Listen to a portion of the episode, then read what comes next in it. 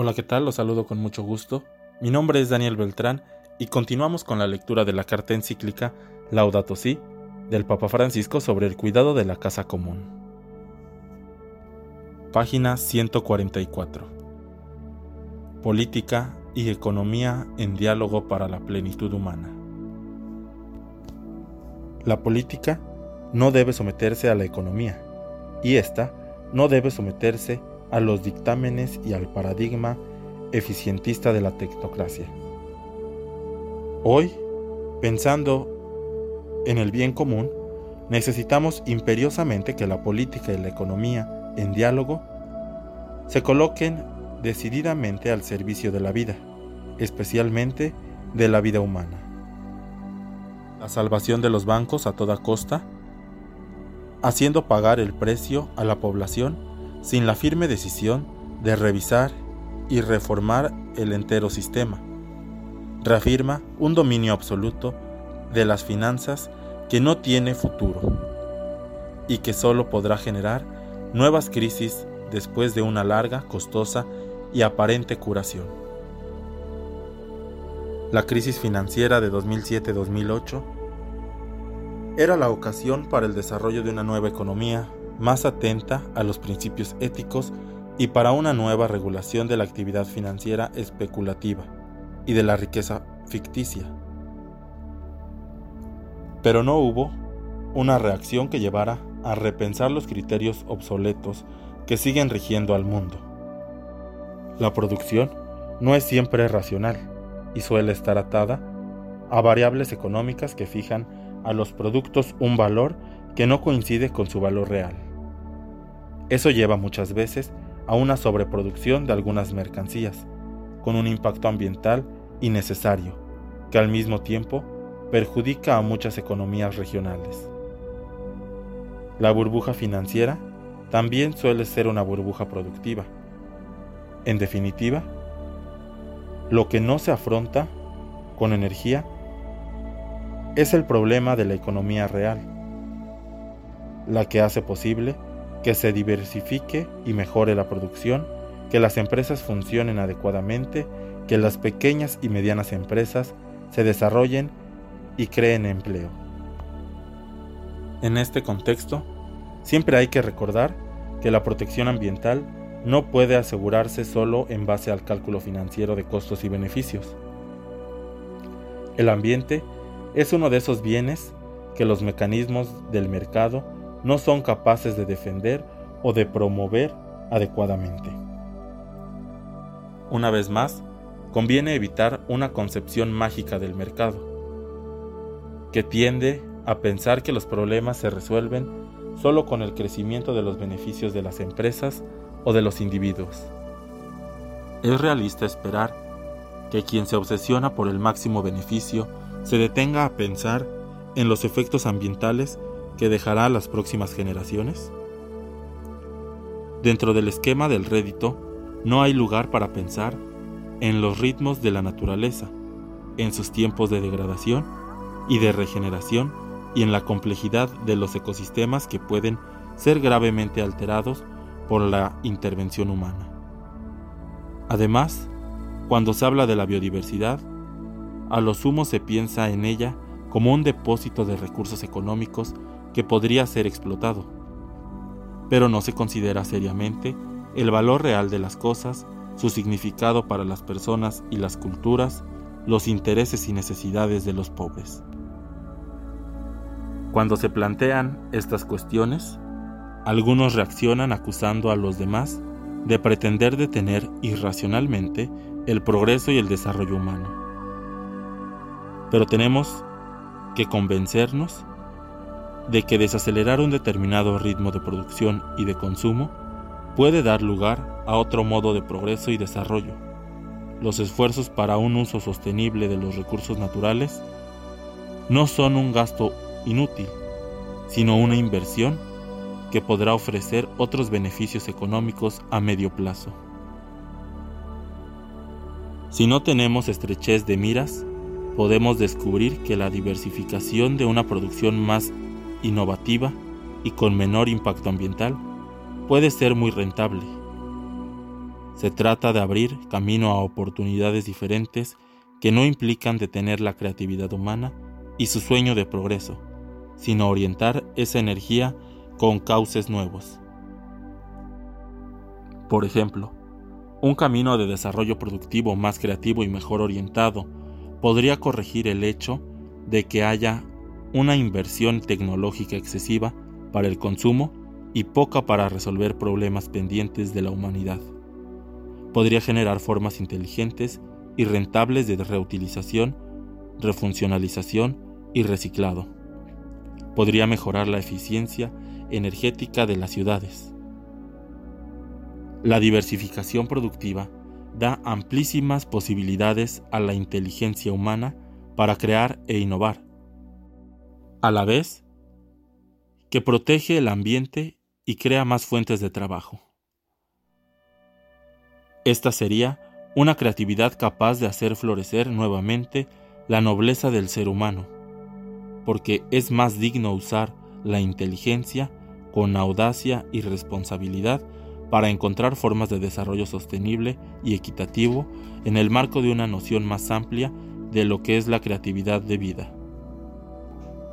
En cambio, es más digno, superficial y menos creativo insistir en crear formas de expolio de la naturaleza solo para ofrecer nuevas posibilidades de consumo y de rédito inmediato. De todos modos, si en algunos casos el desarrollo sostenible implicara nuevas formas de crecer, en otros casos, frente al crecimiento voraz e irresponsable que se produjo durante muchas décadas, hay que pensar también en detener un poco la marcha, en poner algunos límites racionales e incluso en volver atrás antes de que sea tarde. Sabemos que es insostenible el comportamiento de aquellos que consumen y destruyen más y más, mientras otros todavía no pueden vivir de acuerdo con su dignidad humana. Por eso, ha llegado la hora de aceptar cierto decrecimiento en algunas partes del mundo, aportando recursos para que se pueda crecer sanamente en otras partes. Decía Benedicto XVI que es necesario que las sociedades tecnológicamente avanzadas estén dispuestas a favorecer comportamientos caracterizados por la sobriedad, disminuyendo el propio consumo de energía y mejorando las condiciones de su uso. Para que surjan nuevos modelos de producción, necesitamos cambiar el modelo de desarrollo global, lo cual implica reflexionar responsablemente sobre el sentido de la economía y su finalidad, para corregir sus disfunciones y distorsiones. No basta conciliar, en un término medio, el cuidado de la naturaleza con la renta financiera o la preservación del ambiente con el progreso. En este tema, los términos medios son solo una pequeña demora en el derrumbe. Simplemente se trata de redefinir un progreso. Un desarrollo tecnológico y económico que no deja un mundo mejor y una calidad de vida integralmente superior no puede considerarse progreso. Por otra parte, muchas veces la calidad real de la vida de las personas disminuye por el deterioro del ambiente, la baja calidad de los mismos productos alimenticios o el agotamiento de algunos recursos en el contexto de un crecimiento de la economía. En este marco, el discurso del crecimiento sostenible suele convertirse en un recurso diversivo y exculpatorio que absorbe valores del discurso ecologista dentro de la lógica de las finanzas y de la tecnología, y la responsabilidad social y ambiental de las empresas suele reducirse a una serie de acciones de marketing e imagen. El principio de la maximización de la ganancia, que tiende a aislarse de toda otra consideración, es una distorsión conceptual de la economía. Si aumentan la producción, interesa poco que se produzca a costa de los recursos futuros o de la salud del ambiente. Si la tala de un bosque aumenta la producción, nadie mide en ese cálculo la pérdida que implica desertificar un territorio, dañar la biodiversidad o aumentar la contaminación. Es decir, las empresas obtienen ganancias calculando y pagando una parte ínfima de los costos. Solo podría considerarse ético un comportamiento en el cual los costes económicos y sociales que se derivan del uso de los recursos ambientales comunes se reconozcan de manera transparente y sean sufragados totalmente por aquellos que se benefician o no por otros o por las futuras generaciones. La racionalidad instrumental, que solo aporta un análisis estático de la realidad en función de necesidades actuales, está presente tanto cuando quien asigna los recursos es el mercado como cuando lo hace un Estado planificador.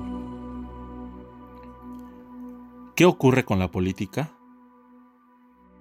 Recordemos el principio de la subsidiariedad, que otorga libertad para el desarrollo de las capacidades presentes en todos los niveles, pero al mismo tiempo exige más responsabilidad por el bien común a quien tiene más poder. Es verdad que hoy algunos sectores económicos ejercen más poder que los mismos estados, pero no se puede justificar una economía sin política, que sería incapaz de propiciar otra lógica que rija a los diversos aspectos de la crisis actual. La lógica que no permite prever una preocupación sincera por el ambiente es la misma que vuelve impredecible una preocupación por integrar a los más frágiles. Porque en el vigente modelo exitista y privatista no parece tener sentido invertir para que los lentos, débiles o menos dotados puedan abrirse camino en la vida. Necesitamos una política que piense con visión amplia y que lleve adelante un replanteo integral incorporando en un diálogo interdisciplinario los diversos aspectos de la crisis. Muchas veces, la misma política es responsable de su propio descrédito por la corrupción y por la falta de buenas políticas públicas. Si el Estado no cumple su rol en una región, algunos grupos económicos pueden aparecer como benefactores y detentar el poder real, sintiéndose autorizados a no cumplir ciertas normas, hasta dar lugar a diversas formas de criminalidad organizada, trata de personas, narcotráfico y violencia muy difíciles de erradicar. Si la política no es capaz de romper una lógica perversa y también queda subsumida en discursos empobrecidos, seguiremos sin afrontar los grandes problemas de la humanidad.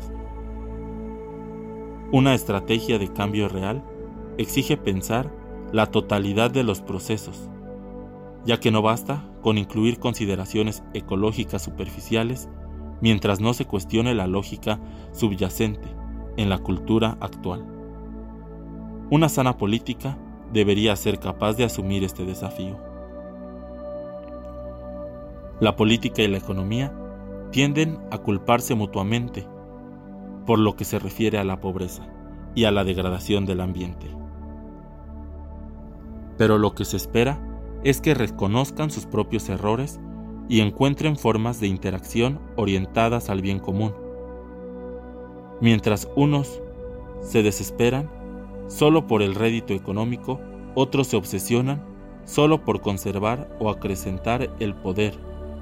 Lo que tenemos son guerras o acuerdos espurios donde lo que menos interesa a las dos partes es preservar el ambiente y cuidar a los más débiles.